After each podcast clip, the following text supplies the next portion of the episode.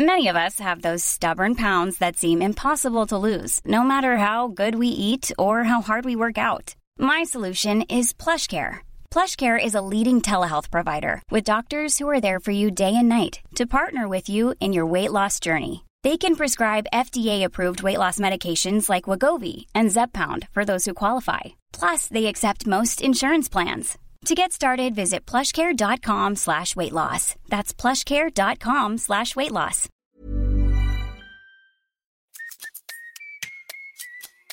Sur ce podcast, je te propose un truc. Tant que je suis dans tes oreilles, tu fais quelque chose de bien pour toi. Tu peux ranger ta chambre ou ton appart, et si t'es pas chez toi, tu peux te redresser. Ça va te faire du bien. Vas-y, redresse-toi. T'inquiète, c'est pas bizarre, personne ne sait que je te parle. Je m'appelle Elio, c'est moi ton hôte, et je te souhaite un excellent épisode. Yo, j'espère que tout le monde va super bien. On est jeudi 19 mai, il est 16h26, je rentre du cowork, j'ai passé une journée exceptionnelle, j'ai beaucoup bossé et je suis de très bonne humeur. Je risque d'être un peu excité pendant ce podcast, mais je vais faire de mon mieux pour me contenir. Là par exemple, je, me contiens en fait.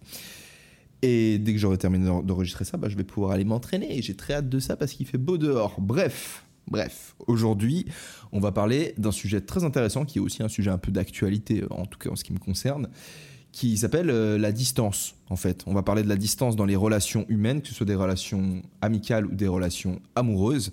Et on va le faire à travers l'email d'une d'une dame, d'une auditrice, putain j'ai l'impression d'avoir une radio, d'une auditrice qui s'appelle Alicia, qui nous raconte un petit peu son expérience à elle et qui s'en sert pour nous poser cinq questions. Donc la structure de l'email, j'ai trouvé super en fait parce que il y a un peu d'expérience perso et ensuite il y a des questions spécifiques auxquelles je vais pouvoir répondre et ça c'est top parce que bah parce que tu vois il y a un contexte et tout, il y a des questions. N'hésitez pas à faire en fait la même structure. Euh, si vous avez des questions, expliquez ce qui vous amène en fait à poser ces questions-là. Les questions auxquelles on va répondre, du coup, c'est pourquoi est-ce que la distance fait peur? Est-ce que les relations à distance sont vouées à l'échec? Comment expliquer que la distance soit plus facile à gérer dans le cadre familial que dans le cadre amoureux? Pourquoi l'homme est-il amené à sacrifier de belles relations quand bien même il y a une connexion évidente entre les personnes et que, mis à part la distance, tout semble fonctionner dans la, dans la relation? Et comment vaincre la distance? Alors, poser, avant de me poser ces questions, en fait, Alicia m'a envoyé un email. Je vais vous lire euh, l'email maintenant en live. Hello Lio, j'espère que tu vas bien et que ta petite vie se passe à merveille là où tu te trouves en ce moment. Alors en ce moment, je me trouve à Barcelone et ouais, ma vie se passe à merveille. Il fait chaud. En fait, c'est pour ça que j'attache pas ma chemise. Et, euh, et ouais, tout va bien. Je me permets de te contacter pour plusieurs raisons. Déjà, pour te remercier pour ton travail, pour l'énergie que tu dégages. Je trouve incroyable ta capacité à partager, c'est très gentil, hein, incroyable ta capacité à partager des événements de ta vie privée à des milliers de personnes et à partager les leçons que tu en as tirées. Bah écoute, euh, bah, avec plaisir c'est marrant parce que je me suis demandé un peu pourquoi je le faisais. Et je crois que j'ai eu une part de réponse dans l'épisode de podcast précédent, qui est un épisode que je vous recommande à fond, qui est l'épisode au cours duquel, avec ma sœur, en fait, on aborde le sujet de la bisexualité. Parce que ma sœur est bisexuelle et au cours de tout cet épisode de podcast, elle nous raconte comment est-ce qu'elle a découvert sa bisexualité, donc les différentes questions qu'elle s'est posées pendant son enfance, la première expérience qu'elle a eue avec une femme. Et de là, comment est-ce qu'elle nous l'a pardon annoncé à nous. Donc euh, tout d'abord à mes parents ensuite à moi. Et dans ce podcast si tu veux à un moment donné ma soeur elle me disait un truc intéressant. Elle me disait que euh, qu'elle est consciente que sa sexualité ne regarde qu'elle seule mais pourtant le fait qu'elle soit bi enfin qu'elle ait pu ressentir de l'attirance autant vis-à-vis d'une femme que vis-à-vis d'un homme ben c'était quelque chose qu'elle avait besoin de nous dire. Tu vois c'est comme quand, on dit un secret quand tu fais un truc et que tu vois quelqu'un qui t'est cher qui t'est proche tu as besoin, ça te brûle, tu as, envie de transmettre l'information si tu veux. Et bah, c'est un peu quelque part ce que je fais avec euh, ce podcast aussi, tu vois. Genre, des fois, il y a des choses que j'entends et qui me paraissent être justes et des choses qui se passent dans ma vie, tu vois. Par exemple, l'épisode où je vous parlais du fait que j'arrivais pas à dire euh, je t'aime à mes parents, bah, c'est dans la même logique en fait. J'ai. Il y a un truc qui se passe et, j'ai envie de le partager. Et peut-être parce que j'ai été habitué à faire des vidéos depuis assez jeune, tu vois. Genre, en réalité, ma première chaîne YouTube, je l'ai eu, j'avais 16-17 ans. Donc, partager sur Internet avec un inconnu, en réalité, je partage pas avec un inconnu, je parle à une caméra, c'est quelque chose que. Bah, qui, tu vois, genre, euh, avec le temps, ça s'est transformé en moi qui partage mes expériences de vie à ma caméra. Voilà. C'est un peu spécial, j'ai un peu l'air d'un autiste là. Bref, euh, donc euh, déjà pour me remercier, merci de me remercier pour ça et je t'expliquais pourquoi je le faisais. Et ensuite, te proposer une idée de podcast, en parenthèse ou pas d'ailleurs, ou pas d'ailleurs, Enfin, je comprends pas pourquoi tu as dit ça. Bref, je me demandais si tu étais intéressé par le thème de la distance, sa gestion et si les relations à distance étaient vous à l'échec. Donc relation familiale, amicale ou romantique. Pour donner un peu de contexte à ma question, je vais me présenter rapidement. Je m'appelle Alicia, j'ai 19 ans, je suis franco-espagnol. Que ce soit avec la famille ou les amis, il y a quelque, chose d'assez paradoxal que j'ai remarqué. J'ai remarqué que la distance, je suis désolé en fait, j'ai raccourci l'email d'Alicia et puis du coup, euh, des fois il y a des trucs qui collent pas. Bref, j'ai remarqué que la distance pouvait en fait rapprocher les personnes tous les efforts que nous avions fournis en termes de communication pour sauver nos relations. Donc elle fait référence en fait à des relations amicales où en gros ses potes ils sont partis et puis elle, elle a dû rester et puis voilà. Euh, donc tous les efforts que nous avons fournis en termes de communication pour sauver nos relations et maintenir nos liens d'amitié avaient en réalité porté leurs fruits puisque chaque retrouvaille était à la fois intense en émotion et banale, comme si nous nous étions vus la veille. Très intéressant ce point-là. Le problème, selon moi, concerne donc plutôt le côté romantique de la chose. Donc, d'un point de vue des relations amicales, Alicia euh, nous, dit que elle pense que la distance, elle peut même permettre en fait d'améliorer les relations. Mais d'un point de vue romantique, c'est pas pareil. La réflexion que je me fais depuis un moment maintenant concerne le fait que les relations à distance ne fonctionneraient pas dans notre génération. Lorsque je débutais des relations avec des hommes à l'étranger, il arrivait toujours un moment où il me sortait le typique I'm not looking for anything serious at the moment, but really I like you and I don't want to compromise our relationship in the future. Dire, euh, je, je cherche rien de sérieux pour le moment, mais je t'aime vraiment et j'ai pas envie de compromettre notre relation dans le futur. Donc il lui dit ça. Apparemment, cela peu importe l'âge. 27 ans pour la citation. Alors ça, c'est un truc que tout le monde remarque avec le temps. C'est que tu peux autant rencontrer des personnes de 18 ans qui sont extrêmement matures et des personnes qui en ont 50 et qui ne le sont pas du tout. Donc l'âge ne rentre pas vraiment en ligne de compte en termes de... Bah, bien sûr, il y a une corrélation entre l'âge et la maturité, mais c'est pas une pas euh, une corrélation très très forte, on va dire. Certes, le strict minimum aurait, aurait été d'avoir des intentions claires dès le début. Alors bon, si le mec, dès le début, ne t'a pas expliqué, sachant que toi t'allais partir ou que lui allait partir, ne t'a pas expliqué que lui il se sentait pas d'avoir une relation à distance, c'est vrai que c'est pas cool. Les gars, soyez clairs dès le début sur vos intentions. C'est stylé en fait dans tous les points. Déjà de 1 parce que vous stressez pas dans la, dans la relation, vous n'êtes pas là en mode euh, dans une relation, même si c'est euh, rien de sérieux, tu vois, vous n'êtes pas là à vous dire ah putain, en fait, si elle savait vraiment euh, qui je suis et quelles sont mes intentions réelles, si tu veux, bah, elle serait peut-être pas avec moi. En fait, vous avez cette question de merde qui vous tourne dans la tête et ça vous fait juste euh, pas kiffer votre relation à 100%, tu vois. Et en plus de ça, ben. tu vois, t'es es avec une personne et tu sais que cette personne, elle a pas toute l'information et qu'elle est peut-être avec toi parce que t'es en train de te foutre de sa gueule, en fait, parce que t'es pas honnête. Donc en gros, t'es avec une personne qui est crédule entre guillemets dans ta tête. Donc moi perso si je fais ça, ça me fait même perdre du respect pour l'autre personne. Soit cash, balance et tout, et quand les filles elles voient quelqu'un de cash, bah elles aiment bien généralement. Enfin elles aiment bien, non elles aiment bien dans tous les cas, c'est pas généralement elles aiment bien dans tous les cas. Peut-être que sur le court terme elles aiment pas parce que bah voilà ça fait pas plaisir d'entendre des trucs cash sur le court terme, mais sur le long terme vous évitez beaucoup de problèmes à tout le monde. Donc euh, cherchez pas à, comment dire à reporter le conflit à plus tard parce qu'il devient toujours plus grand et puis c'est pas une bonne idée. Euh, donc, ça aurait été le minimum d'avoir des intentions claires dès le début, mais ce n'est pas ce qui me perturbe. Je pense plutôt que c'est l'idée que notre génération ne saurait plus faire d'efforts ni de compromis. Lorsque je vois mon père, entre parenthèses espagnol, et ma mère, entre parenthèses française, mariés depuis plus de 20 ans, je suis forcé de constater que la distance n'est pas censée être un frein à l'amour. Alors pourquoi autant de difficultés à faire face à cette notion de distance de nos jours? Surmonter la distance n'est-il pas la plus belle preuve d'amour que l'on puisse faire à quelqu'un? Il y a des choses intéressantes dont tu parles. Tu dis que les relations à distance ne fonctionneraient pas dans notre génération. Du coup, que c'est peut-être un problème générationnel. Alors, on va peut-être revenir là-dessus. C'est vrai que notre génération bénéficie de technologies qui, a priori, on pourrait se dire, bah, facilitent les relations à distance. Tout ce qui est communication, réseaux sociaux, tu peux rester en contact, en tout cas d'une manière euh, textuelle, enfin un texto, tu vois, genre euh, écrire des messages et même vidéo, tu vois, tu peux même faire des FaceTime visuels aussi avec une personne. Mais malgré ça, d'après toi, il y aurait peut-être un, plus de difficultés pour notre relation à maintenir la relation à distance. Alors intéressant, on va peut-être en parler. On va répondre du coup à tes questions que je vais répéter. Pourquoi la distance fait-elle peur? Les relations géographiques, les relations à distance géographiques en termes d'écart d'âge et de perspective de vie sont-elles vouées à l'échec? Comment expliquer que la distance soit plus facile à gérer dans le cadre familial que dans le cadre amoureux? Ne considérons-nous pas, pas pourtant certaines personnes de notre entourage amical amoureux comme des membres de notre famille? Pourquoi l'homme est-il amené Je suis désolé, ça me stresse trop. En fait, ils sont en train de faire une teuf. Je sais pas si vous les entendez beaucoup, mais je vais faire une pause après avoir lu les questions histoire d'attendre qu'ils se barrent. Euh, pourquoi l'homme est-il amené à sacrifier de belles relations quand bien même il y a une connexion évidente entre les personnes et que, mis à part la distance, tout semble fonctionner dans la relation, communication, complicité, entraide? Et dernière question, comment vaincre la distance. J'ai conscience que ce mail est très long et je m'en excuse. T'en excuses pas, c'est super, j'ai raccourci. Alors je n'ai pas fait super bien mon travail, mais j'hésite pas à éditer, n'hésitez pas à écrire des longs emails. Je fais partie de ces personnes qui aiment beaucoup parler et qui partent dans tous les sens. J'espère avoir été assez structuré pour que tu me comprennes. Tu l'as été, merci Alicia. Un grand merci pour ton temps, Alicia. Un grand merci pour ton temps à toi aussi. Merci Alicia. On va attendre que les voisins partent et on reprend. Merci. Bon, on va pouvoir rentrer dans le vif du sujet. Du coup, j'ai rencontré mes voisins, c'est des nouveaux en fait. Ils sont arrivés il y a un petit mois. Et euh, en fait, euh, les anciens que j'avais, ils ont déménagé. Ils étaient cool. Et eux aussi ont l'air cool. C'est tous des voisins cool. Euh, bah alors on y va. Première question. Pourquoi la distance fait-elle peur? Bah, Alors déjà, il faut savoir que si quelque chose te fait peur, de manière générale, c'est parce que la peur de cette chose, c'est justement ce qui a permis en fait à tes ancêtres de survivre et de se reproduire. Et du coup, ils ont pu transmettre la peur de cette chose à leur progéniture, qui l'a fait avec la suivante jusqu'à ce que ça arrive à toi. Exemple, la peur des serpents. Si aujourd'hui on a peur des serpents, c'est parce que pendant très longtemps, nos ancêtres ils vivaient dans des arbres et ceux de nos ancêtres qui avaient pas peur des serpents, bah, ils s'en approchaient, ils se faisaient piquer, ils mouraient, tu vois. Et ceux qui avaient peur des serpents, bah, ils s'en approchaient pas, ils s'en tenaient éloignés. Et du coup, ils survivaient mieux, ils baisaient des autres congénères, tu vois. Et euh, ensuite, bah, ils faisaient plus d'enfants qui avaient aussi peur des serpents. Et quand on avait un dans la portée qui avait pas peur du serpent, bah, tout d'un coup, bam, il se faisait buter. Et puis du coup, ça, tu vois, ça se...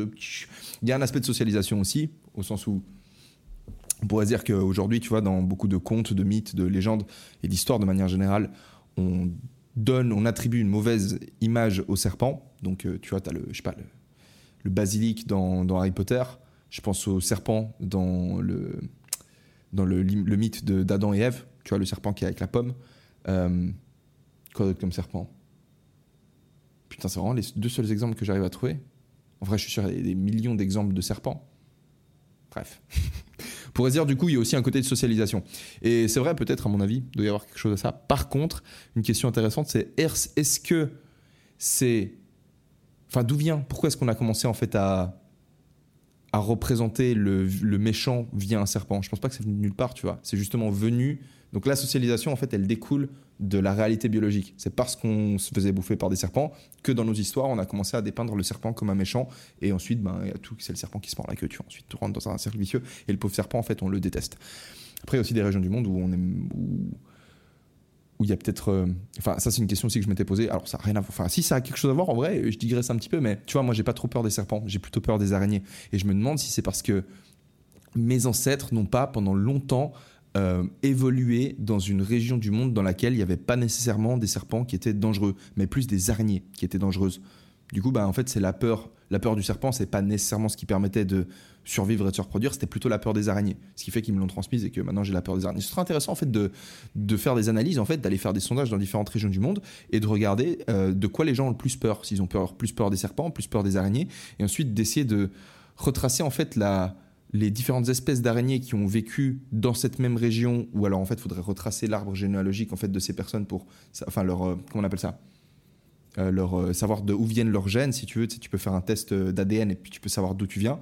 ensuite, il faudrait savoir dans ces régions du monde quel type de, de reptile, tu vois, quel type de serpent vivait et quel type d'araignée.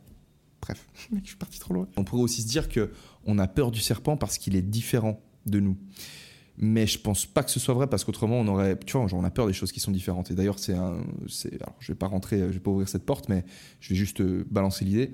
C'est que c'est difficile de faire par exemple la distinction entre du racisme et la peur de quelque chose qui est différent. C'est-à-dire qu'il y a beaucoup de gens qui vont plus facilement euh, je sais pas, genre, euh, je sais pas, situation complètement débile. Tu marches, au tu marches sur la route et euh, tout d'un coup tu sais que tu dois aller sur un trottoir et à gauche tu as un trottoir avec une personne je sais pas asiatique et à droite tu as un trottoir avec une personne qui est noire. Et il se trouve que toi tu es noir bah tu vas aller plus facilement vers la personne qui est noire. Est-ce que ça est-ce que tu vas le faire parce que tu es raciste contre les asiatiques ou est-ce que tu vas le faire parce que la personne qui est noire est plus familière pour toi? Tu vois, la distinction, elle est compliquée à faire à ce niveau-là. Et du coup, bah, pour les serpents, est-ce que ce serait pas la peur de ce qui est différent? Parce que c'est vrai qu'un serpent, ça nous ressemble pas du tout. Mais si c'était le cas, on aurait, on aurait plus peur en fait, genre des animaux un peu chelous, genre les pieuvres ou les hippocampes. Alors les pieuvres, ça fait un peu peur, mais les hippocampes, tu vois, généralement pas trop. On aime bien les hippocampes. Donc euh, bref. Concernant la distance maintenant, parce que c'est un peu de ça qu'il s'agit. Euh, je, je pense que tu as compris où je voulais en venir en fait. On a peur de la distance parce que pendant longtemps, être séparé du groupe, ça signifiait mourir. Tu vois, on a, séparé des, chimpanzés. Je crois le, le dernier ancêtre commun avec les chimpanzés, c'était il y a 6 ou 8 millions d'années. Et on vivait déjà probablement déjà en groupe, en fait, avant ça. Mais admettons que non, ça fait quand même 6 à 8 millions d'années, disons 7, que on vit en groupe et que du coup, si tu t'éloignes du groupe, ben, tu peux plus chasser avec eux, tu peux plus euh, compter sur eux pour te protéger pendant que tu dors pendant la nuit. Donc, tu as besoin du groupe pour survivre. Et en réalité, aujourd'hui, on a encore besoin du groupe pour survivre. Donc, en réalité, aujourd'hui, la distance, quelque part, signifie encore la mort. C'est juste qu'aujourd'hui, tu peux vivre un peu comme un autiste, tu peux faire des podcasts comme ça dans ta chambre et jamais sortir de chez toi. Euh, et tu as l'impression en fait que tu pas besoin des autres, mais c'est juste qu'il y a une technologie qui te permet de faire le lien entre toi et les autres. Tu te commandes Uber Eats, au final, tu as quand même besoin du groupe pour survivre. Tu survis jamais tout seul. Tu vois ce que je veux dire? Tu, tu as juste un contact avec les autres qui est séparé par ben, tu vas au supermarché et puis euh, tu vas pas directement voir le producteur de fruits et légumes. Tu vas, tu commandes ta bouffe, tu arrives ici, tu payes ton loyer à un mec plutôt que de construire la maison avec, plutôt que d'appeler un mec qui sait comment construire les murs pour t'aider à construire la maison.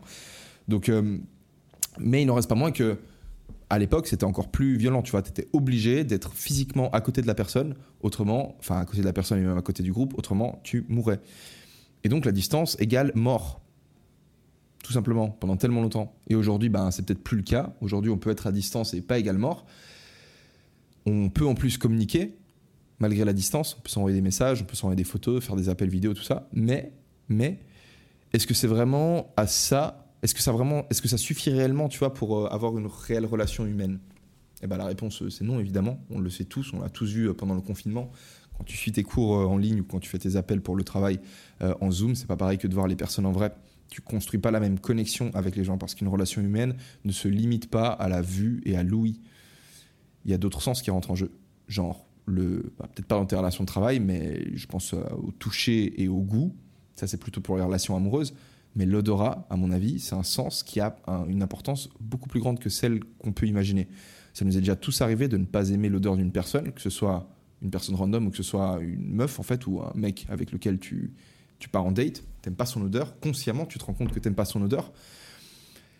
Moi ça m'est arrivé qu'il y ait des, femmes, genre, mais des super belles femmes et qu'il y a un truc avec leur odeur qui, me dérange. C'est pas qu'elles puaient, tu vois, elles étaient propres, elles avaient une odeur corporelle qui me plaisait pas trop. C'était pas repoussant, mais j'étais pas fan, tu vois. Et, et vice versa, tu vois, il y, en a avec certaines, tu genre leur odeur, c'est vraiment un truc qui me, qui me plaisait. Donc l'odeur, ça joue un rôle, à mon avis, dans les relations humaines, même au niveau subconscient. C'est-à-dire que moi, j'en étais conscient dans ces cas-là, du rôle que pouvait jouer l'odeur.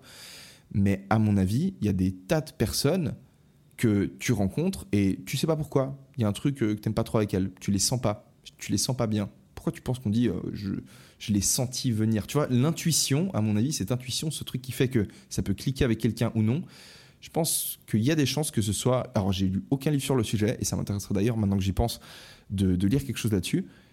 Mais à mon avis, il y a beaucoup qui doit être joué à l'odeur. Genre, c'est pas pour rien, à mon avis, que dans la langue française, par exemple, on dit euh, je l'ai senti venir, ou je l'ai pas senti venir, ou ça, je le sens pas. Tu vois, tu dis je le sens pas, c'est quand tu dis ça, tu parles de ton intuition. Et à mon avis, euh, plein de fois, tu vois, genre, euh, une personne, tu l'aimes pas, tu sais pas pourquoi, mais en réalité, c'est parce qu'il y a un truc avec son odeur qui te, qui te convient pas. Et je pense que certaines émotions, même, elles peuvent communiquer des odeurs différentes et qu'on peut communiquer de cette manière-là. Enfin, je pense. Je ne pense pas, c'est une hypothèse, tu vois, mais c'est pas impossible à mon avis. Ce serait en tout cas très intéressant de le savoir. Bref, relation humaine va au-delà de simplement pouvoir se voir et se parler. Et du coup, euh, ben, là, tu, comprends rapidement que la distance euh, là-dedans, euh, c'est pas, pas un truc de positif. Il y a tout pour que ce soit quelque chose qu'on essaye euh, d'éviter. La distance, c'est quelque chose qui nous plaît pas. En tout cas, dans une relation amoureuse. Dans une relation amicale, c'est vrai, ça fait peut-être un peu moins peur. Alors, on va venir là-dessus peut-être avec la question suivante que je vais lire maintenant. Les relations à distance, du coup, géographiques en termes d'écartage et de perspective de vie, sont-elles vouées à l'échec? Donc là, j'ai commencé, j'ai mis une petite note. Ça peut me paraître intéressant en fait de se demander déjà qu'est-ce que tu entends par relation? Est-ce que si je vois une personne tous les 5 ans ou tous les 10 ans, est-ce que je peux considérer que je suis en relation avec cette personne? C'est une question intéressante, tu vois, je me la suis posée. Est-ce que la relation, c'est simplement avoir une espèce de lien avec la personne, un lien qui transcende toute réalité physique et qui te permet du coup, comme tu l'as décrit Alicia, de retrouver cette personne même 5 ans, 10 ans plus tard et de reconnecter avec elle comme si vous étiez vu la veille ou est-ce que tu considères qu'une relation, c'est quelque chose pour lequel il faut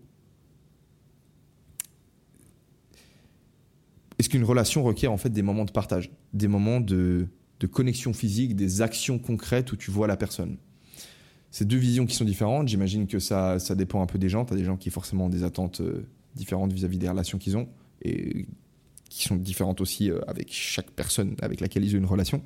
Mais euh, voilà, petite question, petite question intéressante. Alors moi, je, pour vous le dire, je sais pas vraiment. J'aurais tendance à dire que en fait, je dis je sais pas vraiment parce que j'aurais dit, euh, il y a peut-être euh, quelques années, j'aurais dit euh, la, la relation, c'est quelque chose de qui transcende l'espace et le temps, en fait. Genre, tu as une relation avec une personne, même si tu la vois pas. Mais je sais qu'il y a des gens qui pensent pas comme ça et je. Du coup, ça me, fait un, ça me fait un peu douter. Et en réalité, j'ai pas, j'ai pas réellement beaucoup pensé à la question parce que c'est pas le plus intéressant là-dedans, mais peut-être une question à laisser ouverte. du coup, bah, je vais répondre à ta question. Est-ce que les relations de distance sont vouées à l'échec? Tout d'abord, je vais faire la distinction entre relations amicales et relations romantiques, peut-être. Donc, commencer avec les relations amicales. Alors, une relation amicale, pour moi, c'est une relation. Euh, bah, par opposition à la relation romantique, c'est une relation où tu n'as pas de sexe. En fait, une relation romantique, c'est une relation amicale plus du sexe exclusif. C'est comme ça que je le vois. Donc, euh, quand tu es dans une relation de couple, tu fais pas des bébés avec d'autres gens. Ça, c'est une relation. Euh, bah, je sais pas en fait, peut-être tu peux dire que tu es en couple, tu peux t'amuser à mettre le label que tu es en couple, mais euh, pourquoi tu le fais? Pourquoi est-ce que tu mettrais un label de couple? Pourquoi est-ce que tu dirais que tu es en couple avec quelqu'un si tu vas coucher avec d'autres personnes? Autant dire que tu es ami avec quelqu'un, tu couches avec cette personne et tu couches avec d'autres. En fait, la raison pour laquelle peut-être moi ça colle, j'ai de la peine un peu à avoir ça, c'est parce que pour moi, si tu te mets en couple avec une personne, et ça c'est peut-être dû aussi à mon âge, c'est parce que tu as envie de pouvoir te projeter dans un futur avec cette personne. Et que Autrement, tu te mets pas en couple avec la personne. Mais je comprends qu'on puisse être à un âge où on a juste envie d'expérimenter le couple. On a envie de voir ce que ça fait d'être en couple parce qu'on ne l'a jamais été, parce qu'on l'a été une fois, deux fois, et puis qu'on a envie de voir, euh, de creuser un peu plus l'histoire. Donc on se met en couple pour, euh, bah, un peu pour jouer à ce jeu du couple, tu vois, essayer de voir ce que ça fait. Ok, c'est mon copain, ma copine et tout. Je rentre à la maison, il est là. Et donc euh, il n'y a peut-être pas nécessairement besoin qu'il y ait genre la, la, réflexion derrière de vas-y, en fait, je suis en train de tester quelque part un peu cette personne pour voir si je peux me projeter plus tard et construire en fait un, des, projets plus gros, à savoir une famille, des enfants, tout ça, tout ça. Euh, mais du coup, moi, tu vois, dans cette logique, j'ai de la peine à voir le, couple genre polygame ou le couple, les relations polyamoureuses, tout ça, parce que bah, mon raisonnement, il est assez simple, c'est que tu peux pas décider de dissocier le sexe des sentiments. Les sentiments, tu les contrôles pas. Le sexe sans sentiment, tu peux l'avoir en réalité, c'est possible d'avoir du sexe sans sentiment, genre tu vois une personne euh, genre boîte de nuit, tu lui adresses à peine deux trois mots, ou alors vous rencontrez, vous t'écrivez un message sur Tinder à, une meuf si tu veux, et puis vous dites vas-y on se retrouve telle heure dans tel hôtel complètement arraché ou même sans substance et on baise. Donc t'as moyen de faire un truc comme ça. Mais généralement c'est pas c'est pas top en fait de faire l'amour comme ça, c'est pas ouf. Le, faire l'amour c'est mieux quand t'as une connexion avec la personne. Et plus cette connexion est profonde, plus l'acte sexuel est intéressant. Et surtout, en fait, à partir du moment où tu commences à avoir un acte sexuel avec une personne, surtout si c'est de manière répétée, bah, cette connexion, tu vas la renforcer. Et du coup, vu que tu contrôles pas ces sentiments, il y a des sentiments qui peuvent naître avec cette personne. Donc pourquoi est-ce que, alors que tu es en couple, tu prendrais le risque d'avoir des relations sexuelles avec d'autres personnes, sachant que ces relations sexuelles, pour qu'elles soient bonnes, bah, il faudrait qu'il y ait quand même un minimum de connexion et de sentiments. Et que ces connexions et ces sentiments, en fait, c'est justement ce qui risque de faire partir ton couple en couille. Donc autant ne pas être en couple, en fait. Tu vois ce que je veux dire? C'est pour ça que pour ça que je me dis que si tu penses. Ready to pop the question? The jewelers at BlueNile.com have got sparkle down to a science with beautiful lab grown diamonds worthy of your most brilliant moments. Their lab grown diamonds are independently graded and guaranteed identical to natural diamonds, and they're ready to ship to your door. Go to Bluenile.com and use promo code LISTEN to get $50 off your purchase of $500 or more. That's code LISTEN at Bluenile.com for $50 off. Bluenile.com code LISTEN. Je pense que si tu penses que tu es en couple, mais que tu couches avec d'autres gens, bah en réalité, tu pas en couple. Tu vois? Mais vas-y, tu sais quoi, je vais vous accorder le bénéfice du doute. Si vous voulez, vous êtes en couple dans vos relations polyamoureuses. Euh, couple, j'entends couple homosexuel, hétérosexuel, on s'en fout, ça n'a pas d'importance. Juste de personnes qui ont des sentiments mutuels pour l'un de l'autre et qui couchent ensemble sans pour autant, vas-y, je reviens sur ma définition, sans pour autant s'accorder une exclusivité euh, sexuelle, vu que maintenant on fait à peu près ce qu'on veut. Mais faites attention avec ces histoires, parce qu'à mon avis, c'est pas pour rien que à travers toutes les cultures, tu as, une tradition monogame. Je pense qu'il y a, il y a plus de sagesse dans la culture que ce qu'on veut bien lui accorder. Tu vois, genre souvent tu vas le jugement de tes parents, tu vas, tu vas le remballer, tu vas le remballer, et puis un jour tu te rends compte, ah putain, bah, mes parents m'ont dit ça, en réalité ils avaient peut-être raison, tu vois. Et, euh, et ça tu le découvres en grandissant. Bah la culture c'est pareil. Souvent tu te dis, ah mais putain, ces trucs de culture et tout, c'est dépassé, c'est de la merde, et tu grandis et tu comprends que, tu comprends que ah, en réalité, parce que c'est quoi la culture en fait? La culture c'est le jugement de tous les gens qui sont morts avant tes parents. C'est le jugement de tout le monde. C'est qui, a constitué la culture bah, c'est tes grands-parents, c'est tes arrière-grands-parents et toute leur génération, c'est les arrière-arrière-grands-parents et tu remontes à.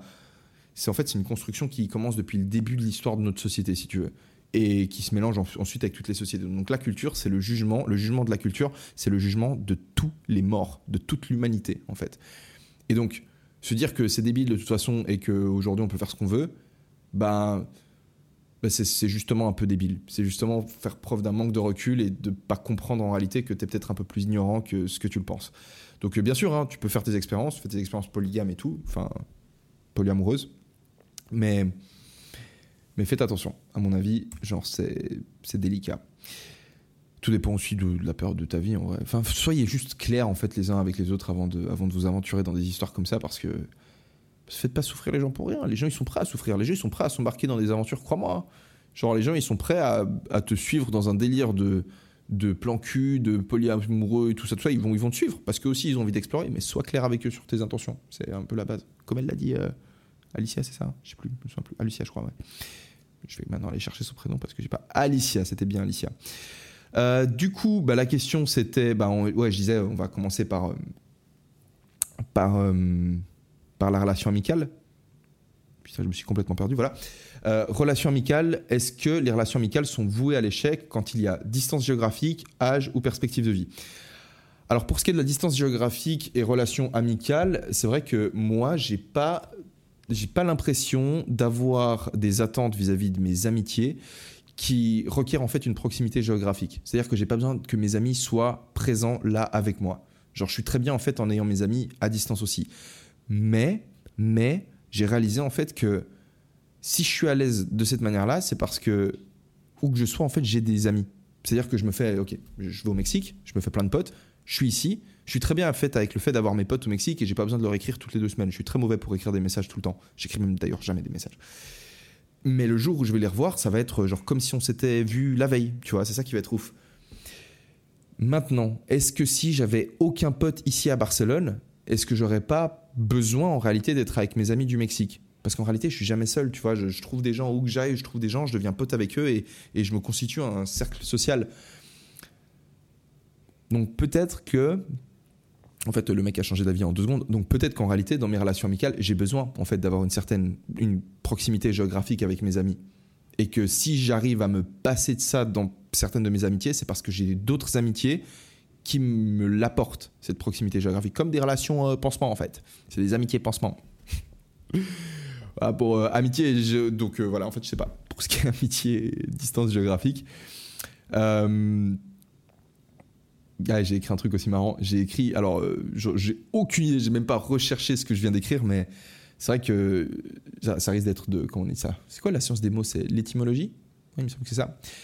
Ça risque d'être de l'étymologie de comptoir, mais dans l'amitié, il y a le mot âme. Alors j'en sais rien, j'ai l'impression que vous me direz hein, si je me trompe complètement dans les commentaires. Dans l'amitié, il y a le mot âme, et si dans l'amitié, il y a le mot âme, c'est intéressant parce que l'âme d'une personne, euh, c'est ce qui change pas en elle. Qu'elle ait un an ou 50 ans, son âme, ça reste la même. Alors quand tu interagis avec cette âme qui vit habite un corps qui a vécu un an d'expérience, ça va pas être la même chose que quand tu interagis avec l'âme qui habite un corps avec 50 ans d'expérience, parce que toute l'expérience de la personne, sa situation sociale, situation familiale, situation, euh, qu'est-ce que j'écris, tu vois, genre, euh, toute, toute la situation de sa personne va faire que cette personne va se comporter de manière différente. Mais l'âme ne change pas. Et moi, j'ai des amis, en fait, qui sont, mais complètement différents de moi. Des amis qui ont beaucoup changé et pas du tout dans la même direction que moi et pourtant, on reste complètement amis encore. Et ça, je pense que c'est parce qu'on a une connexion au niveau de l'âme, tu vois. Donc, indépendamment de tout ce qui va autour, moi, j'arrive encore à voir la même chose, si tu veux, au fond de cette personne. Et je pense que Là, on parle vraiment d'une relation d'amitié. Là, on est vraiment sur une relation d'amitié. Parce que si tu es ami, entre guillemets, avec la personne parce que vous partagez le sport en commun, mais le jour où vous partagez plus le sport en commun, c'est plus ton ami, en réalité, c'était pas vraiment ton ami. En réalité, c'était une personne avec laquelle ce qui vous rapprochait, en fait, c'était le sport. C'était pas cette connexion d'âme à âme, puisque du coup, quand le sport est parti, ben, vous êtes plus ensemble, vous vous voyez plus. Pareil avec tous ces potes avec lesquels vous pouvez fumer de la bœuf, prendre des drogues ou faire des soirées. Si quand les soirées se terminent, ben, vous le faites plus, peut-être vous étiez pas amis en fait. Peut-être ce qui vous rapprochait, c'était les soirées. Mais vous n'aviez pas une connexion de âme à âme. Bref, c'est juste une, une petite. euh, une petite. euh, petite aparté sur euh, l'amitié. Euh, du coup, est-ce que l'amitié, euh, maintenant en termes d'âge et de perspective de vie, donc amitié et distance géographique, j'ai dit, je sais pas si la distance géographique, euh, si c'est possible d'avoir des amitiés, même pour moi en fait. J'aurais tendance à dire du coup plutôt que non, mais que je fais des amitiés pansement.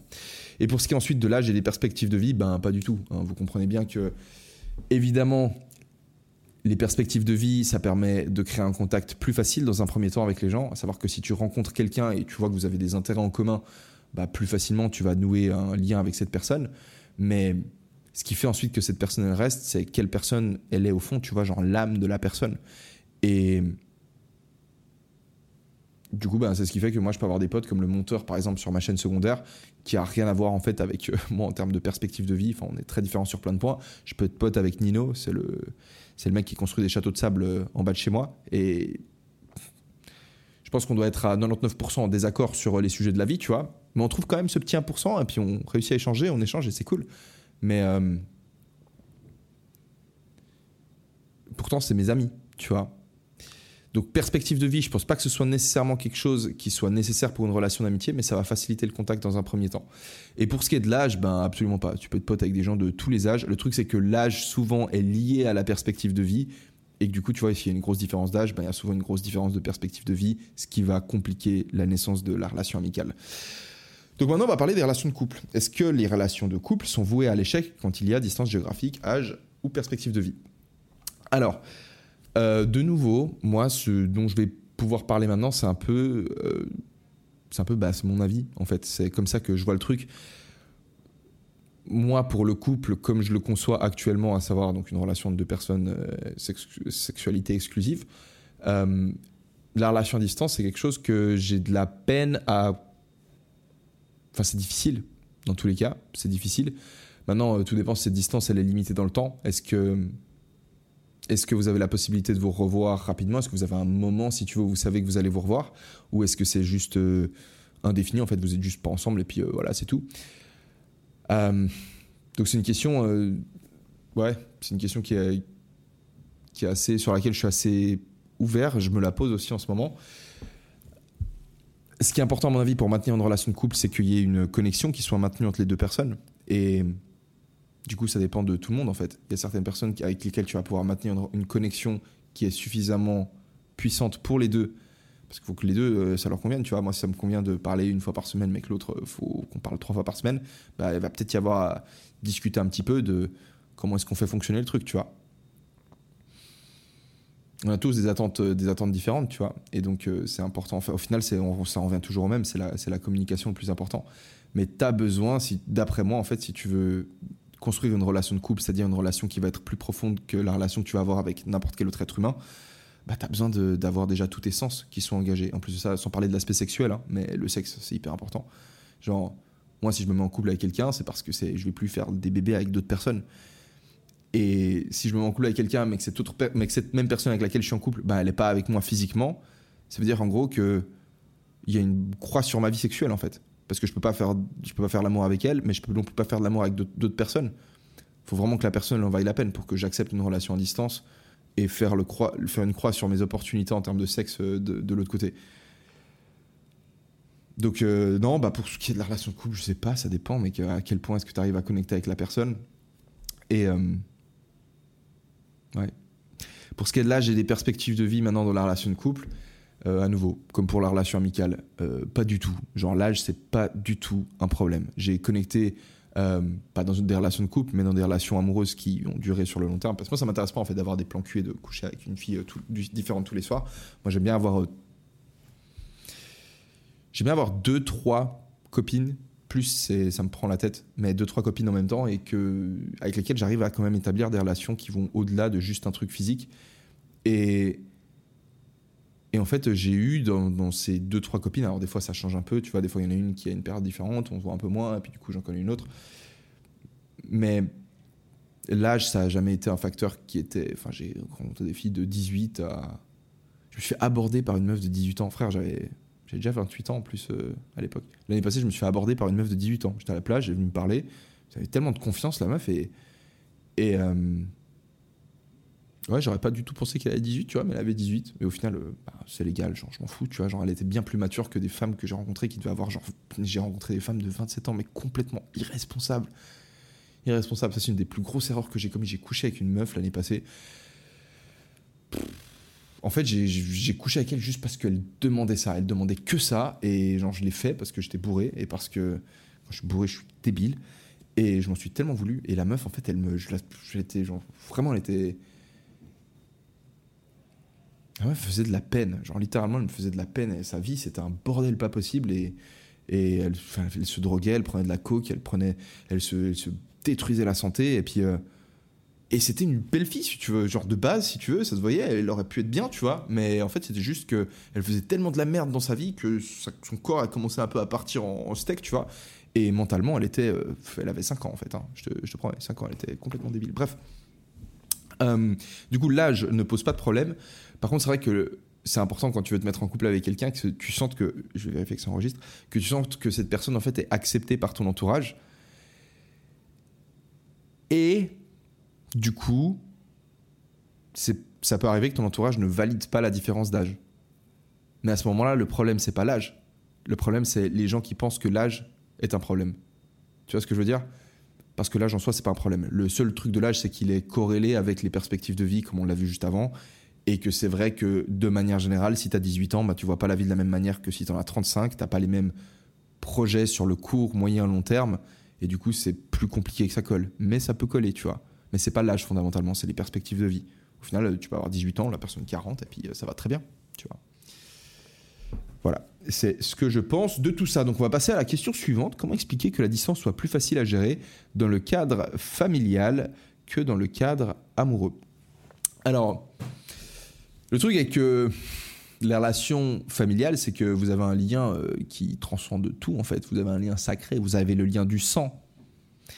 Et ce lien du sang, il est, plus fort que ce qu'on pense, tu vois. Genre les membres de ta famille, même quand tu te prends la tête avec eux, que tu as envie de couper les points avec eux, tu sens qu'il y a quelque chose qui te lie à eux.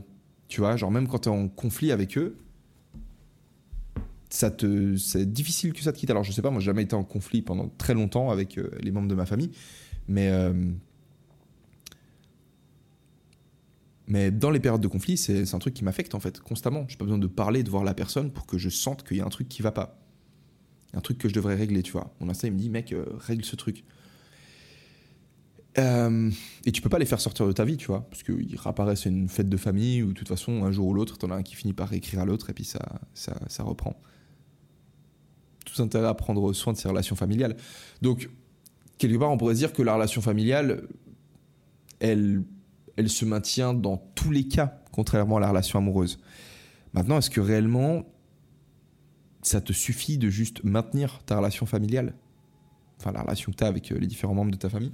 Ce que je t'en parle là, c'est que pour moi, ça a été le cas, tu vois. Pour moi, le, challenge, euh, à un moment, dans, ma vie, pardon, ça a été de juste ne pas me prendre la tête avec mes parents. Ça a juste été de pas créer de conflit. Et avec le temps, quand j'ai vu que je masterisais ça, je me suis dit, bah vas-y, je vais essayer de d'améliorer la relation de manière active. C'est-à-dire que je n'étais pas 100% satisfait de la relation. Ne veux pas dire que je n'étais pas intensément pétri de gratitude de les avoir dans ma vie, mais euh, je pensais qu'il y avait certains points sur lesquels la relation pouvait s'améliorer. Que ce soit simplement peut-être établir une connexion plus profonde, les connaître un peu mieux dans certains contextes, dans certaines situations, découvrir un peu mieux qui ils sont, et ainsi de suite, tu vois, partager des expériences avec eux, échanger des discussions sur des thèmes profonds avec eux. Et du coup, ce que j'ai eu envie de faire, c'est que ma relation avec les membres de ma famille, en fait, parce que le calcul que j'ai fait, il était très... En fait, c'est un calcul que j'ai fait de base, un peu flippant si vous faites ça. Mais mes parents, tu vois, je les vois environ deux fois par année. Et je me suis dit, ben, vas-y, ils ont quoi? Ils ont 50 ans environ? S'ils vivent quoi? 30 ans, c'est-à-dire que je les vois encore 60 fois. Donc j'ai 60 rencontres avec mes parents pour euh, corriger le tir, tu vois. Et quand je leur rends visite, c'est pas comme si on passait H24 ensemble, tu vois, ils sont au travail. Donc c'est 60 rencontres où on se voit euh, les soirs, fin de journée de travail, ainsi de suite. Donc si j'ai envie de, de rapprocher, si tu veux, de faire prendre à ma relation avec eux une trajectoire qui m'intéresse plus et qui m'amène au bout du compte un truc de plus profond, ben, j'ai meilleur temps de commencer rapidement. En fait, et c'est un peu les réflexions que je me suis faites récemment et je me suis dit, vas-y, commence à essayer d'améliorer ça. Et pour ça, tu as besoin d'être avec la personne, physiquement. De nouveau, pour toute cette histoire que, dont on a discuté avant, pour les odeurs. Tu as besoin de les sentir, tes parents, mec. Avant-dernière question, pourquoi l'homme est-il amené à sacrifier de belles relations quand bien même il y a une connexion évidente entre les personnes et que, mis à part la distance, tout semble fonctionner dans la relation Communication, complicité, entraide? Euh, alors là, ce que je vais te dire, Alicia, c'est mon point de vue à moi, mais je pense que c'est le point de vue de plein d'hommes. Donc euh, je vais, mais je te laisse communiquer en fait. Tu vois, genre c'est une, c'est une question intéressante à poser au mec. Euh, enfin, au mec qui, qui, veut sacrifier la relation, du coup, c'est un peu le classique. Vas-y, j'ai pas envie d'une relation à distance, donc je préfère qu'on s'arrête là pose-lui la question directement. Pourquoi exactement? Alors peut-être c'est possible qu'il soit pas capable de, te mettre des mots dessus, mais moi je vais te dire à mon avis ce qu'il pense. Je pense qu'il se dit qu'il a beau accorder beaucoup de valeur en fait à, à cette euh, complicité, cette communication, cette entraide qui existe entre vous. Au moment où il la met sur la balance et que de l'autre côté de la balance il met ce à quoi il devrait renoncer s'il était dans une relation de couple avec toi, moi ce qui me vient en tête c'est le sexe parce que quand tu es célibataire, ben, quelque part, euh, un potentiel quelque part. C'est pas quelque chose de tangible, mais dans ta tête, en tant que célibataire, tu te dis, à tous les coups, je peux rencontrer une fille qui est, qui est super, si tu veux. Et donc, quand tu te fermes à ça, il y a un côté, il y a un côté un peu en mode, euh, comment je peux mettre des mots là-dessus? Tu dis merde, en fait, ça se trouve, je vais passer à côté de quelque chose. Je vais peut-être passer à côté d'une relation qui pourrait être meilleure que cette relation à distance que j'établirai avec cette fille. Et du coup, ça fait peur. Tu préfères rester dans, dans ce schéma ou enfin, dans, dans cette logique où tu es dans l'incertitude, mais au moins il y a la possibilité qu'il y ait un truc génial qui existe. Et ça, c'est un truc qu'on serve. Il y a plein d'hommes qui utilisent l'image de, d'une femme idéale pour se motiver. C'est un truc qui, qui est très commun. Donc voilà, moi je, pense que, c'est ça. Parce qu'en soi, genre, se mettre dans une relation à distance avec toi, ça impliquerait quoi? Ça impliquerait qu'il peut plus coucher avec d'autres filles euh, de son côté. Et je pense que c'est ça qui le, dérange. Communiquer, en vrai. Genre, dès le début, communiquer. Et je sais que c'est plus facile pour. Euh, les hommes de communiquer que pour les femmes. ce que je veux dire, c'est que. Les gars, genre, euh, soyez des boss Genre, arrivez dans vos relations, posez vos couilles, expliquez les choses comme elles sont. De toute façon, tout le monde sait que personne n'est parfait. Et vous arrivez, vous posez les choses franchement, je vous jure, ça marche de ouf mieux. Ça marche vraiment tellement mieux. Et ensuite, quand vous avez. S'il se trouve que cette relation, c'est un truc que vous avez envie de faire continuer sur le long terme, ben, le fait d'avoir déjà commencé dès le début à dire les choses vraies, ça te, ça te libère d'un poids de ouf, en fait. Et t'es beaucoup plus serein dans la relation. Et la personne te sent beaucoup plus serein dans la relation.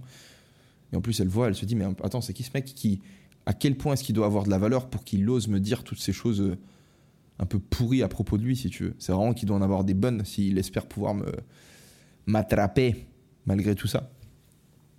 Donc dites les choses, dites les choses claires. Comment vaincre la distance? Dernière question.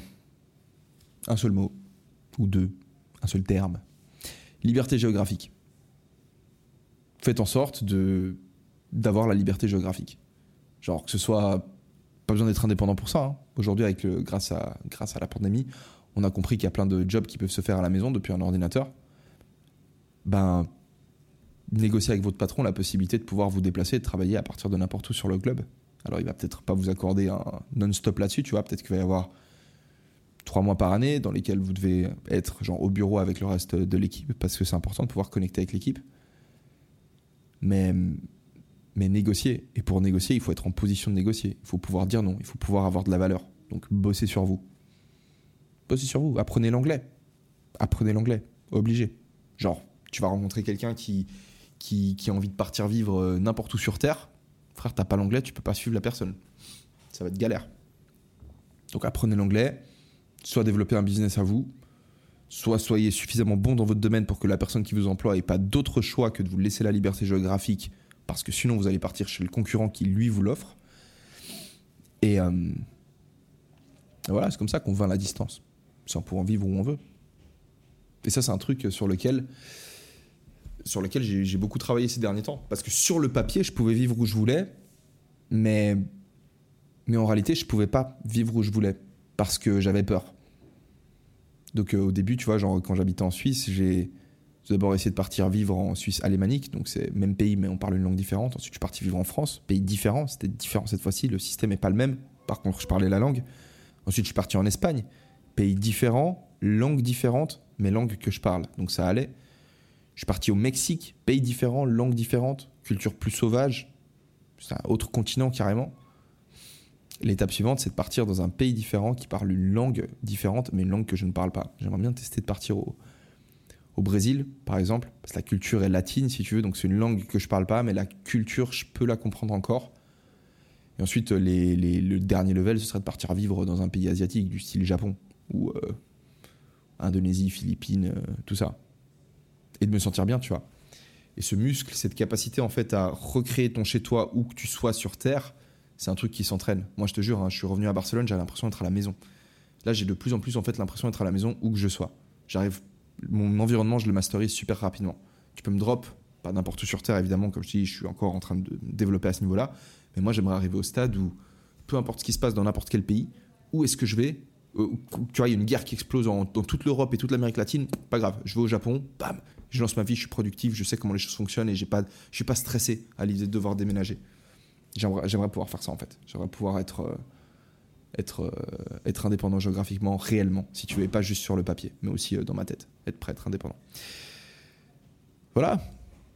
J'espère que l'épisode vous aura plu. Moi, faut, faut, que j'aille m'entraîner. Là, j'ai trop envie de m'entraîner. En fait, je vous dis, je, vais taper un méga entraînement. N'oubliez pas de me laisser des commentaires si vous regardez ça sur YouTube. De me laisser des likes si vous êtes sur Spotify. Vous pouvez mettre des étoiles. Commentaires sur Apple Podcast, ça fait plaisir. Et. Ouais, j'ai plus rien d'autre à vous dire. Prenez vraiment soin de vous et bossez sur vous. Bossez sur vous, c'est tout ce que vous avez de, mieux à faire. Et on se retrouve la semaine prochaine pour euh, l'épisode suivant. Bisous tout le monde. Au fait, j'étais, assez tranquille là. Je vous ai dit, j'étais excité, mais je me suis trouvé assez détendu en fait. C'est à distance, ça me rend pensif. Allez, à bientôt. Hi, I'm Daniel, founder of Pretty Litter. Did you know cats tend to hide symptoms of sickness and pain? I learned this the hard way after losing my cat, Gingy. So I created Pretty Litter, a health monitoring litter that helps detect early signs of illness by changing colors, saving you money and potentially your cat's life. Pretty Litter is veterinarian developed, and it's the easiest way to keep tabs on your fur baby's health right at home. Go to prettylitter.com and use code ACAST for 20% off your first order and a free cat toy. Terms and conditions apply. See site for details.